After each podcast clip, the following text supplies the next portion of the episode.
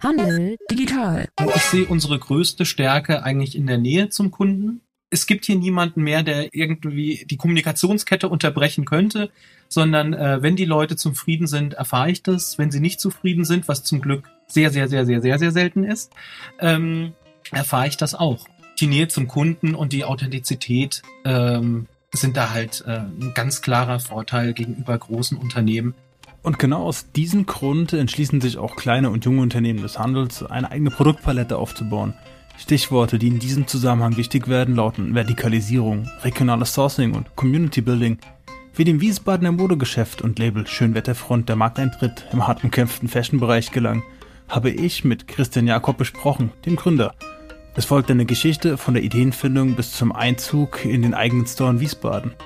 Und für jede Episode widmen wir uns im Handel Digital Podcast damit einem Thema aus dem Handel. Falls Ihr Thema noch nicht dabei war oder Sie einen relevanten Beitrag haben, schicken Sie uns Ihre Sprachnachricht direkt via WhatsApp. Den Kontakt verlinken wir Ihnen in den Show Notes. Und jetzt geht es los mit der Episode. Handel digital. Christian, stell dich uns doch einfach mal kurz vor und was ihr bei Schönwetterfront so macht. Ja, mein Name ist Christian Jakob. Ich bin einer von den beiden Gründern von Schönwetterfront und wir sind das allererste deutsche Hawaii-Hemden-Label. Das allererste deutsche Hawaii-Hemden-Label. Also gerade jetzt kommt die Sonny raus, das kann man natürlich schlecht hören. ähm, das spürt man. Aber, wie, aber, aber das ist in Deutschland ja gar nicht so typisch, dass hier die Sonne scheint. Und auch das Hawaii-Hemd würde ich eher äh, in Hawaii verorten oder irgendwo in der Karibik. Jetzt aber nicht unbedingt in Deutschland. Wie kommt man auf diese Idee, Hawaii-Hemden hier in Deutschland, wenn ich es richtig verstanden habe, herzustellen und zu vertreiben?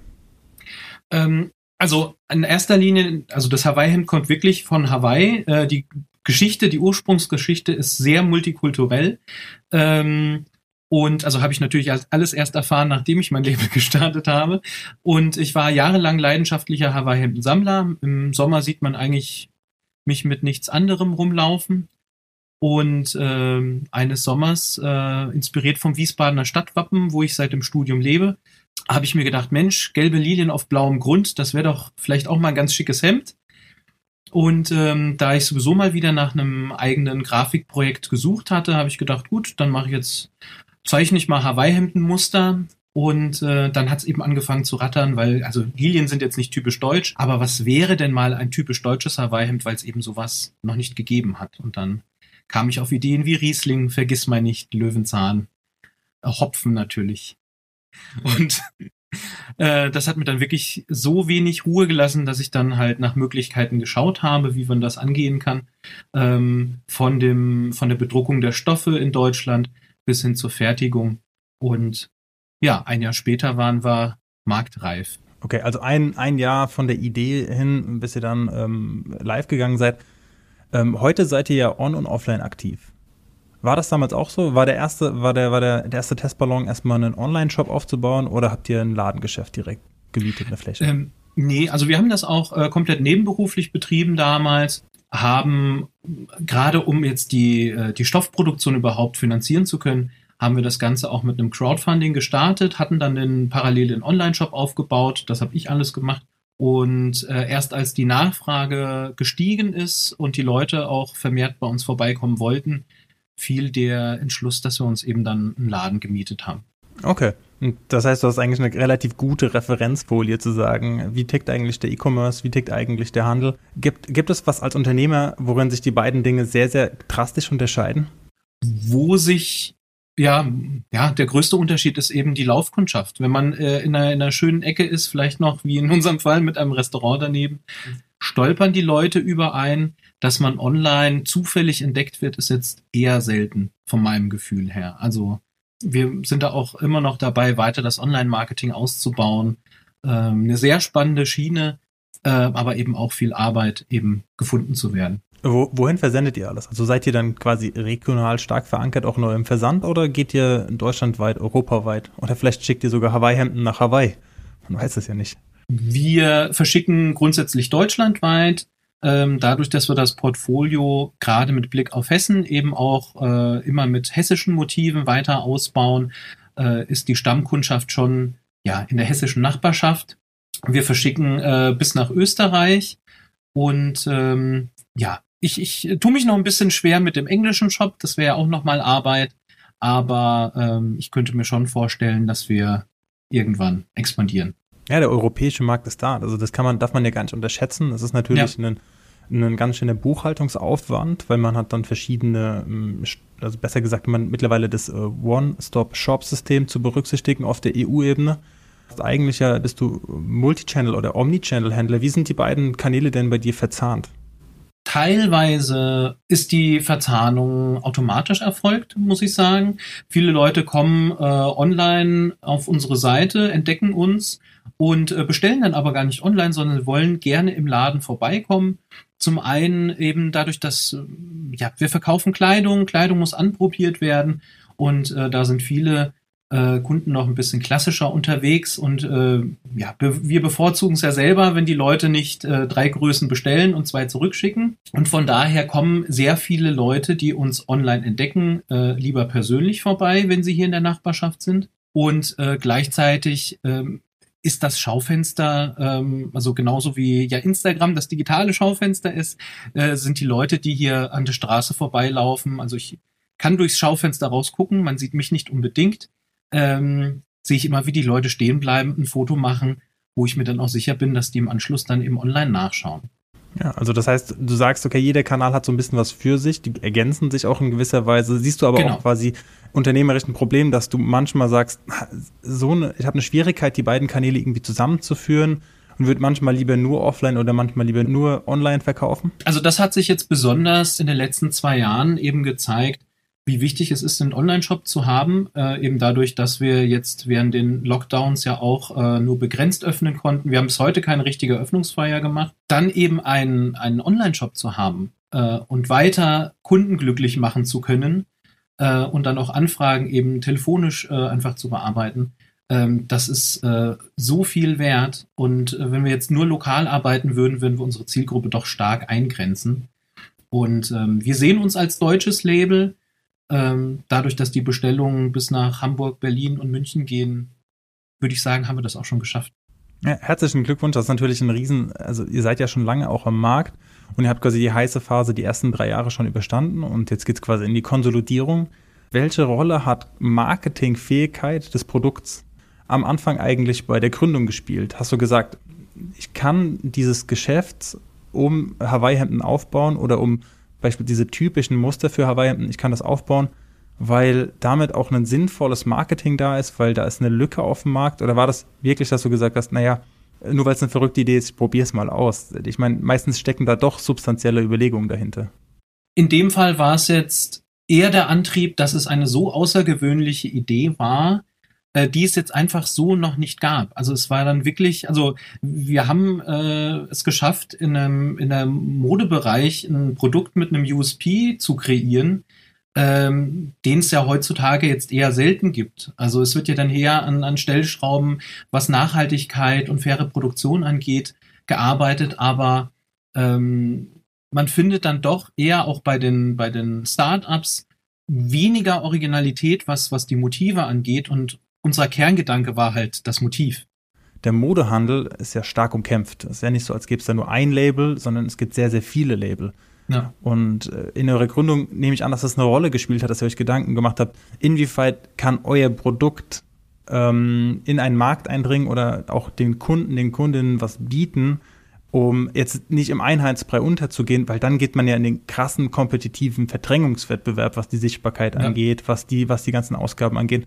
Also war das eine Grundüberlegung, dass ihr gesagt habt, das Produkt funktioniert aus Marketing-Sicht so gut, das wird auch als Geschäftsmodell quasi äh, oder im Geschäftsmodell gut funktionieren. Wir hatten natürlich keine Erfahrungswerte aufbauen können, äh, wie stark gefragt jetzt äh, Hawaii-Hemden ist. Äh, wenn man sich Google Trends angeschaut hat, war das halt verschwindend gering. Und es ist ja auch, äh, ja, dank dem deutschen kurzen Sommer auch immer eine sehr kurze Saison. Ähm, nichtsdestotrotz ist eben die Originalität in dem Fall äh, eben beim Muster. Und das ist halt äh, das Verrückte, äh, was wir selber nicht einschätzen konnten. Also wer ist überhaupt die Zielgruppe? Wir hatten, wir hatten nichts greifbar und ich muss auch ganz ehrlich gestehen, wir haben auch erstmal keinen Businessplan gemacht gehabt, weil wir wussten überhaupt nicht, ob jemand das überhaupt kaufen möchte. Ähm, wir haben das nebenberuflich gestartet. Wir haben sehr viel nach Feierabend und vor Arbeitsbeginn gemacht am Anfang, um einfach die Idee zu testen. Und das dann eben sehr hemdsärmlich äh, und mit sehr viel Learning, besonders in den ersten zwei Jahren, ähm, bis wir überhaupt so das Know-how hatten, zu sagen, okay, die Zielgruppe gibt's, die sieht so und so aus, äh, das kann man so und so ausbauen, die Motive gehen besser, die Motive gehen schlechter und es ist alles äh, eben motivgetrieben. Wenn du nochmal gründen könntest, du hast gerade von Learnings gesprochen, wenn du nochmal gründen könntest, was würdest du definitiv anders machen? Äh, ich würde die Produktion von vornherein optimieren. Wir hatten äh, sehr blauäugig in den ersten zwei Jahren äh, beschlossen gehabt, dass wir selber fertigen und auf Bestellung schneidern, weil wer will schon deutsche Hawaii-Hemden? Ähm, und wir wurden dann eigentlich so mit dem eigenen Erfolg überrollt, äh, was natürlich sehr schön ist. Was nur nicht so schön ist, ist, äh, wenn die Kunden dann etwas länger auf ihre Bestellung warten müssen, dadurch, dass äh, die Fertigung von einem Hemd eben ja bei zwei bis drei Stunden liegt. Und äh, wenn man da noch keinen Warenbestand im Schrank hat, wird die Saison umso kürzer. Man kann auch einfach sein Sortiment ja testen auf diese Art Genau. und Weise. Das ist ja, was ihr gemacht Genau. habt. Ihr habt ja gesagt, okay, wir fangen erstmal an. Im, Im Grunde Design Thinking, wir, wir entwerfen das, das minimalste Produkt und testen es an zwei, drei Leuten, okay. Und darüber seid ihr dann, ähm, habt ihr gemerkt, okay, das hat Erfolg. Wann kam denn der Punkt, an dem du gesagt hast, ich gebe, ich gehe aus meinem alten Beruf raus und gehe Vollzeit eigentlich als Produzent und dann auch als Händler auf den Markt? Äh, in dem Fall war es halt wirklich so, ich wusste, dass ich mich alleine drum kümmern müsste, auch was die Fertigung angeht mit unserem Produktionspartner, ähm, was den Versand angeht und mir wurde irgendwann halt die Zeit zu knapp und ich habe gemerkt, wie viel Potenzial im Label steckt und ähm, dadurch bin ich sehr schnell zu der zum Entschluss gekommen, all in zu gehen und äh, habe jetzt auch keine Minute bereut. Das freut mich. Äh, Das ist genau, was man eigentlich hören möchte. Man, man testet eine Idee, man hat eine verrückte Idee vielleicht auch, die findet man verrückt und gleichzeitig gut genug, um sie zu testen, dann testet man sie und sie hat Erfolg. Ähm, aber ihr hattet auch noch gleichzeitig eine relativ moderne Form der Finanzierung, ihr hattet noch zusätzlich eine sehr moderne Form der Finanzierung, ähm, Crowdfunding. Crowdfunding, vielleicht erklärst du uns kurz mal, warum ihr Crowdfunding gewählt habt und nicht den, vielleicht auch noch zusätzlich den klassischen Weg zur Bürgschaftsbank. Aber äh, wie seid ihr quasi an Geld gekommen und warum habt ihr dieses Geld gebraucht, wenn doch der Laden eigentlich lief? Gute Frage. Wir hatten, also ich äh, habe über die Jahre hinweg selber sehr viele Crowdfundings unterstützt, äh, weil ich gerade Ideen, die in dieser Entstehungsphase sind, sehr, sehr gerne unterstütze. Ich habe sehr viele interessante Produkte entdecken können, dadurch auch durch die ähm, diversen Plattformen, die es gibt. Und daher kannte ich das Modell schon, dadurch, dass wir es auch nebenberuflich gründen wollten und eben auch nicht wussten, finden wir Abnehmer, äh, war natürlich dann die Option Crowdfunding für uns halt äh, besonders interessant, einfach, dass Leute vorbestellen können. Wir konnten die Idee in der Crowdfunding-Phase äh, schon testen, haben auch so später dann, äh, als wir die Kollektion erweitert hatten mit äh, unseren ersten Socken, haben wir dann auch ja praktisch auch da äh, die die die neue äh, Erweiterung dann eben testen konnten äh, mit den Vorbestellungen über über äh, Start Next. Äh, wann ungefähr war das? Also, dass ihr gesagt habt, ne, wir brauchen zusätzliches Kapital, um auch wahrscheinlich zu wachsen. Es geht ja meistens auch darum, dass man ein bisschen Kapitalstock braucht, um Produktionsmittel anzuschaffen, um den Webshop zu optimieren, um vielleicht auch eine Ladenfläche zu erschließen in der Wiesbadener Innenstadt. Ähm, das sind ja alles Dinge, die kann man meistens aus dem Eigenkapital heraus schwer stemmen. War das quasi genau dieser Punkt und wann war dieser Punkt? Der Punkt kam eigentlich zeitgleich mit meinem Entschluss, mich komplett selbstständig zu machen. Also ich bin immer noch als Designer äh, aktiv, auch für eigene Kunden. Aber als ich gesagt habe, wir wollen dem, dem Label jetzt mal, äh, wir wollen das Label jetzt wappnen für den, für den nächsten Schritt, für die nächste Expansion, äh, da bin ich eben auch an die NASPA herangetreten, an unsere Hausbank, und haben dann äh, ein Konzept ausgearbeitet, wie wir in Zukunft uns halt dann auch finanzieren können. Und dann on top noch Crowdfunding. Das Crowdfunding war dann wieder zwei Jahre später. Also wir haben ähm, praktisch nur bei den, also bei Produkteinführungen nutzen wir gerne das, äh, das Mittel äh, Crowdfunding, einfach um die Idee vorab zu testen und dann eben nicht äh, unsere, unsere Gewinne dann direkt in ein Produkt zu stecken, äh, wo wir noch gar nicht wissen, wie das sich verkauft. Ihr, ihr seid eine interessante Kombination und zwar, weil relativ viele neue Unternehmensgründungen einfach sagen, naja, wir stellen her, also ihr seid Hersteller, ist halt dies, ihr macht das Design, Ja. ihr macht eigentlich quasi alles aus Ja. einer Feder und gleichzeitig bedient ihr noch den Endkonsumentenmarkt. Ihr betreibt einfach Direct-to-Consumer-Markt. Ähm, das ist natürlich ein schweres Metier, weil da muss man, muss man quasi alles lernen. Ja, man muss das produzieren lernen, man muss gleichzeitig noch äh, lernen irgendwie, okay, diese ganzen Verkaufskniffe äh, und der Handel ist ja auch kein einfaches Gewerbe, sondern ist wirklich hochkompliziert, wenn man dann alle Kundenwünsche äh, auch bedienen will und natürlich alle anderen ähm, Stakeholder in der Umgebung eigentlich auch noch Ja. abholen muss.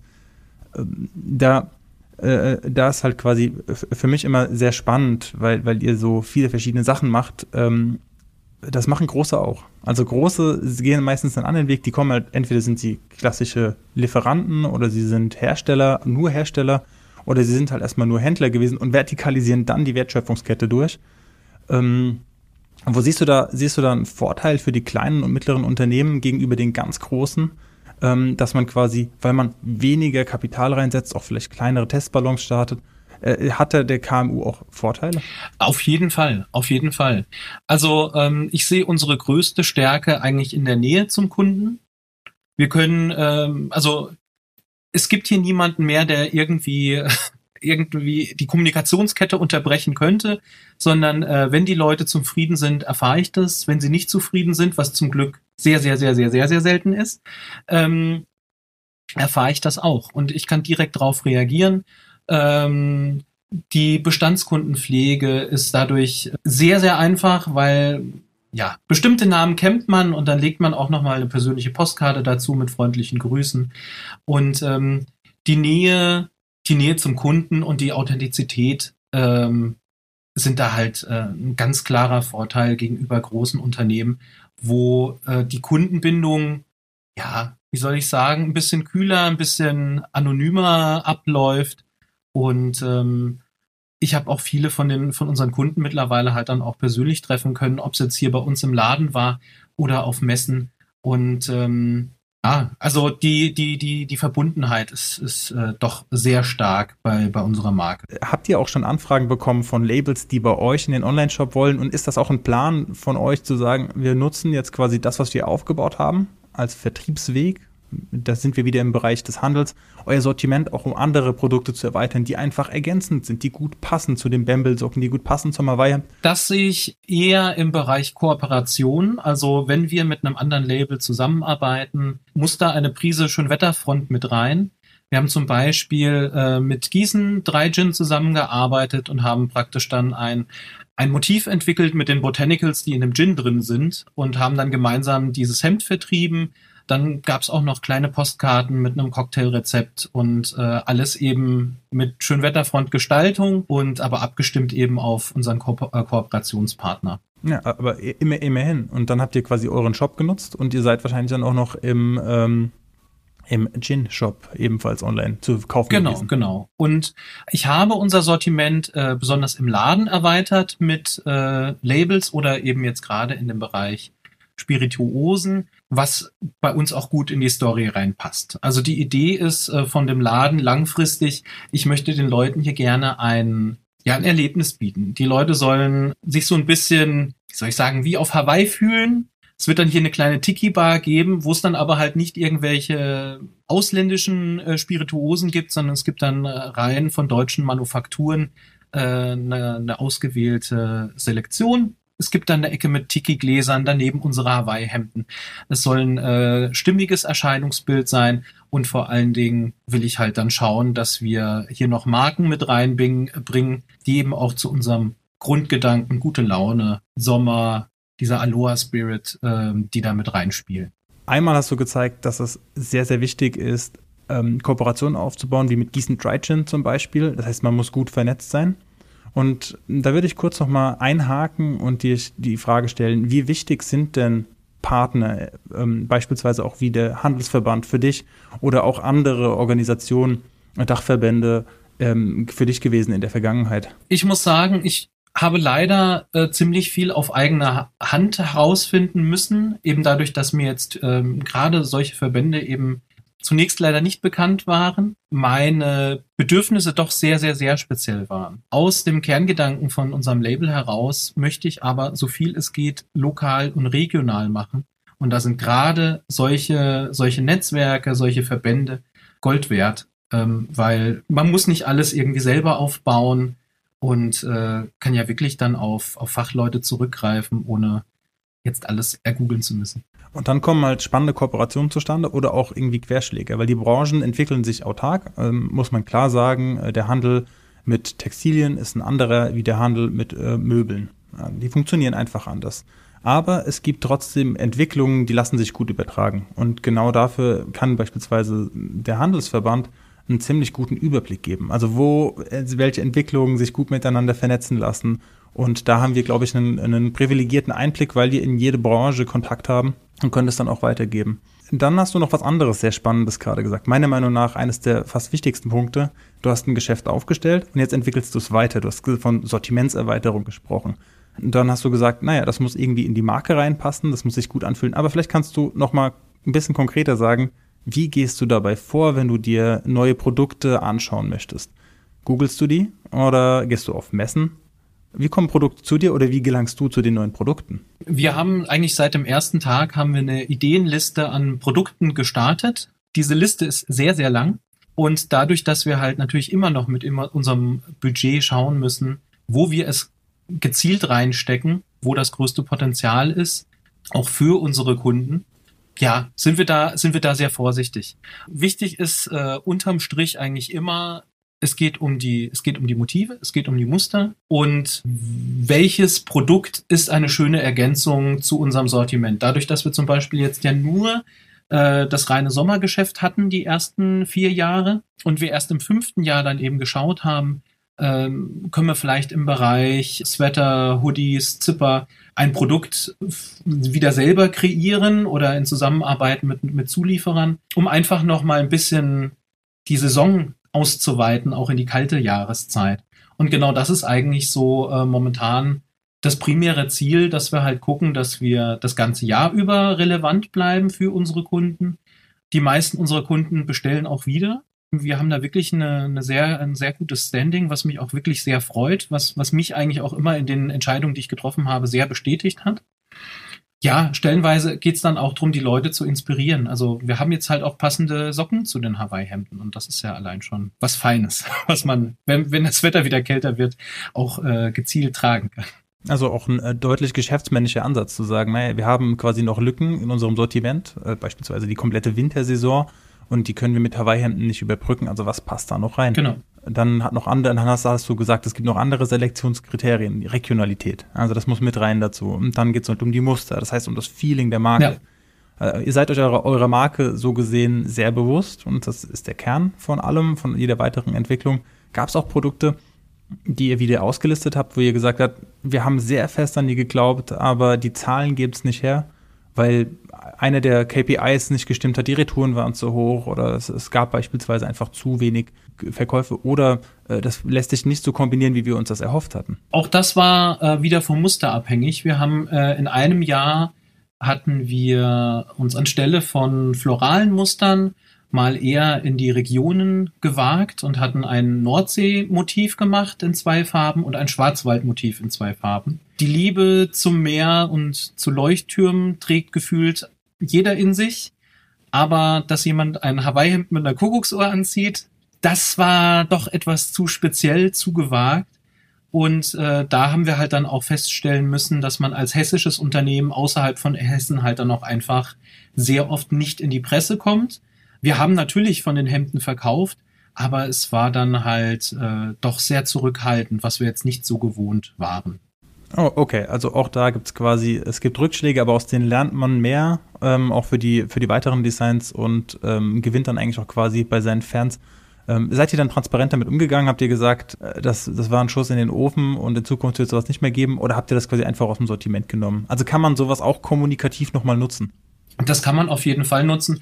Bei uns ist es aber so, dadurch, dass die Stoffproduktion und die Fertigung eben so teuer ist, äh, wird hier auch nichts aus der, aus der Kollektion genommen, aus dem Sortiment. Die Sachen werden so lange verkauft, solange sie da sind. Beim, beim Schwarzwald Hawaii haben wir noch äh, einige Meter von dem Stoff auf Rolle. Ähm, da sind wir jetzt halt ein bisschen vorsichtig mit der Nachproduktion, aber theoretisch könnten wir da auch noch was fertigen. Wir kommunizieren, äh, kommunizieren das schon äh, ganz klar und weisen vor allen Dingen die Kunden darauf hin, wenn halt ein Motiv richtig gut geht, dadurch, dass wir nur kleine Stückzahlen immer produ äh, produzieren pro Jahr, dass äh, alle, die auch wirklich was äh, ganz dringend haben wollen, auch rechtzeitig bestellen, weil es dann schon oft sein kann, gerade jetzt unser Apfelwein Hawaii-Hemd, das ist ähm, zur Mitte vom Sommer ist das ausverkauft. Wenn, wenn jetzt der ein oder andere Händler oder die Händlerin zuhört und sagt, ich will eigentlich auch in die Produktion gehen, weil mein Sortiment kann ergänzt werden. Ich finde das nicht sinnvoll auf dem Markt oder ich will auch die Regionalitätskarte spielen oder ich habe gerade meinen Markenkern so hart rausgeschäft und ich kann diese Sache nochmal noch mal verbessern, die auf dem Markt ist oder dieses Produkt gibt es so nicht, wie der Kunde es möchte. Hast du da vielleicht Tipps, wie man da an einen Produzenten kommt? Das ist grundsätzlich sehr branchenabhängig. Ähm, ich kann es ja nur aus unserem, äh, aus unserem Bereich ja jetzt beurteilen. Und da war es dann zum Beispiel so, äh, ja, die Idee von dem deutschen Hawaii-Hemd stand an erster Stelle. Die Sammler von Hawaii-Hemden legen Wert darauf, dass sie von Hawaii kommen. Und so war für mich klar, dass alles, was wir machen, aus Deutschland kommen muss. Dass es in Deutschland mittlerweile aber sehr schwierig ist, Sachen zu produzieren, jenseits von wir drucken irgendwie irgendwas auf ein T-Shirt oder ein Hoodie, ist mir dann leider sehr schnell bewusst geworden und auch was es kostet, sowas zu produzieren, weil deutsche Handarbeit eben äh, mehr kostet, als äh, eben in äh, Spanien, Portugal oder Südostasien äh, produzieren zu können. Das ist am Ende für uns dann halt einfach eine Entscheidung gewesen, die aus der Marke herauskam. Wir haben gesagt, nee, wir, wir sind dann kein billiges Produkt. Äh, wir legen Mehrwert auf Made in Germany und die Story hinter jedem Produkt. Das ist praktisch aber genau die Challenge, vor der jeder, der ein eigenes Produkt auf die Beine stellen äh, möchte, eben steht. Also was kann man hier regional in Deutschland noch machen? Scheitert man vielleicht schon an der Mindestabnahmemenge? Ähm, sind Prototypen überhaupt machbar? Das ist ein sehr schwieriges Thema. Interessant. Also gerade auch der Preis als Differenzierungsmerkmal, ähm, das darf man eigentlich gar nicht unterschätzen, weil ganz häufig äh, gerät man schnell im Handel in so eine Promotion-Falle rein und will relativ viel über Sales machen, indem man günstiger verkauft. Aber jetzt gibt es gerade im internationalen Wettbewerb eine sehr, sehr gute Player, die sich eigentlich hauptsächlich als die perfekten äh, Lageristen etabliert haben. Das heißt, sie haben extrem günstige Umsetzungskosten vom Einkauf bis zum Verkauf, weil sie große Menge, weil sie große Mengen drehen können. Da ist man als kleines Unternehmen eigentlich so der Tipp und da äh, lade ich jeden Zuhörer gerne, jede Zuhörerin auch gerne ein. Äh, wir haben beim Handel Digital Podcast eine eigene Episode dazu und zwar mit Dirk Eilers aufgenommen, ähm, was denn der Preis alles aussagen kann und wie man eigentlich den richtigen Preis findet. Könnt ihr gerne reinhören, gibt es direkt einen Link in die Show Notes noch mit dazu. Aber man braucht sich für ein gutes Produkt auch nicht günstiger machen, als man als man muss, weil das Produkt hat eine gewisse Wertigkeit und äh, wir haben es gerade gehört, in Deutschland fertigen lassen, das kostet etwas. Wie bist du denn da vorgegangen, um Produzenten zu finden? Hast du dann das Branchenbuch aufge, aufgeschlagen und dann hast du äh, Hawaii-Hemden-Herstellung äh, gesucht oder ähm, bist du durch die, durch die Landstriche gefahren oder gab es einen Tipp? Äh, wie bist du hier vorgegangen, um einen Produzenten zu finden? Weil das ja auch wirklich in Deutschland eine große Herausforderung darstellt. Ähm, ich wusste auf, äh, im ersten Schritt überhaupt nicht, wonach ich suchen soll. Ähm, ich habe dann erstmal ganz platt nach Schneiderei gesucht, aber dann landet man grundsätzlich immer bei Änderungsschneidereien und die sind, im, äh, sind keinem eine Hilfe, wenn man äh, eigene Hemden produzieren möchte. Und es war dann eben eine längere Suche, bis wir überhaupt äh, eben noch jemanden gefunden haben. Es gibt sehr wenig äh, Lohnschneidereien, die überhaupt eben noch äh, auch kleine Stückmengen äh, produzieren äh, für die Endkunden. Und auch bei den, äh, ja, bei den Stoffdruckereien sieht es ähnlich aus. Also ich habe am Ende die Recherche wirklich komplett übers Internet gemacht, ähm, habe dann aber bei allen, bei denen ich ein besseres Gefühl hatte, auch ähm, dann direkt zum Telefonhörer gegriffen, um die ganzen Infos einfach mal abzuklopfen, weil man muss sich ja jetzt nicht länger irgendwie miteinander befassen, wenn wir jetzt am Ende für die für den Produzenten zu uninteressant sind von dem einen Produzenten mussten wir uns verabschieden. Der hat die ersten Jahre unsere Stoffe gedruckt. Wir wollten sehr gerne Bio-Baumwolle und äh, der glaubte nicht an Bio-Zertifikate und ähm, wollte uns auch keine Bio-Baumwolle einkaufen und ähm, so mussten wir einen neuen Drucker finden und mit dem neuen sind wir sehr zufrieden. Was spricht deiner Meinung nach dagegen, ähm, irgendwie beim Sourcing nach neuen Produzenten, Produzentinnen vielleicht auch im EU-Ausland zu schauen oder vielleicht sogar global? Viele Sachen kann man in Deutschland direkt auch einfach gar nicht mehr produzieren. Und ähm, da ist eben gerade aus äh, der Sicht der, der fairen Produktion und der Nachhaltigkeit eben der EU-Raum sehr, sehr, sehr interessant, weil man auch die Sachen nicht um die halbe Welt schickt und äh, idealerweise ja eigentlich auch mal vorbeifahren könnte. Ist für uns aber trotzdem bei allem nur der Plan B. Wir wollen so gut es geht und so viel es geht einfach hier in Deutschland machen. Legen da, äh, legen da bei der, bei der Suche dann immer sehr viel Wert drauf. Du hast ja jetzt wirklich dich auch wahrscheinlich durch den Bürokratiedschungel geschlagen und hast Erfahrungen sammeln können. Wie ist es in Deutschland zu gründen? Und hast den ein oder anderen Gegenwind erfahren. Welche konkreten Verbesserungen oder Wünsche hättest du denn, um hier in Deutschland als Gründer und Gründerin es ein bisschen leichter zu haben, auch Stichwort ein innovatives Umfeld mitzunehmen?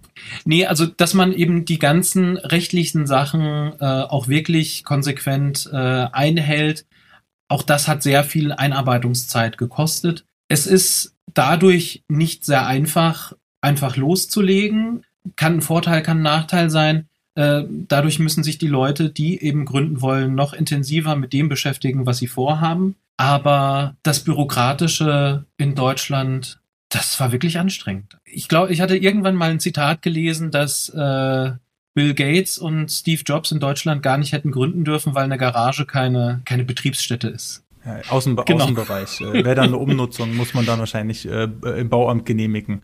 Ja, also ja, genau, das ist aber der Punkt. Und dieses dieses Hemdsärmelige, dass äh, Gründern erstmal geholfen wird und nicht mit äh, äh, nach jedem Schritt nochmal ein Stein in den Weg gelegt wird, das wäre halt wirklich etwas, was äh, wovon Deutschland auch sehr pro, äh, profitieren würde langfristig, dass eben nicht noch mehr ins Ausland äh, wegfällt, nur weil es da günstiger ist. Wir können hier auch alles machen. Das finde ich ein sehr, sehr gutes Schlusswort ähm, was auch zeigt, wie, wie, wenn man etwas an was glaubt und ein, eine Idee hat, dass man sie auch einfach, wenn man sie stringent verfolgt und die jede, ja, jede Schwierigkeit auch benutzt, um Sachen zu lernen, ein erfolgreiches Unternehmen aufbauen kann.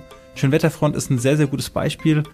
Ich danke dir, Christian Jakob, dass du bei uns im Handel Digital Podcast warst und hoffe natürlich, dass du in Zukunft noch sehr großen unternehmerischen Erfolg hast und dass wir uns bald wiedersehen. Vielen Dank für die Einladung. Handel Digital die Digitalisierungskampagne vom Handelsverband Hessen wird gefördert durch das Hessische Ministerium für Wirtschaft, Energie, Verkehr und Wohnen und Technologieland Hessen. Mehr Podcast-Folgen und weitere Informationen rund um das Thema Digitalisierung finden Sie auf www.handel.digital.